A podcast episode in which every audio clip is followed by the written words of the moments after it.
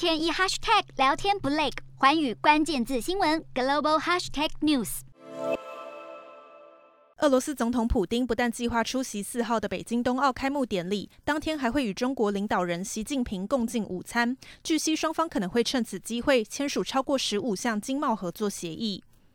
普丁在中国官媒新华社发表了一篇文章，表示会与习近平全面讨论双边、地区和全球议程中的关键问题。文中提及，俄罗斯不但要参与中国核电厂的改建计划，建立互惠互利的能源联盟，更会加强金融合作，打造能够抵抗国际制裁的联合金融基础设施。普丁在文章最后也不忘批评西方国家，企图将冬奥的体育问题政治化。克里姆林宫的幕僚厄夏克夫也另外强调，中俄两国拥有友好关系，在国际议庭上站在同一阵线，双方也会持续能源的发展合作。总统普丁仍还未抵达北京，已经先释出了一系列积极讯息，趁着此次冬奥的好机会，要更加巩固中俄之间的长久伙伴关系。寰宇新闻刘倩文综合报道。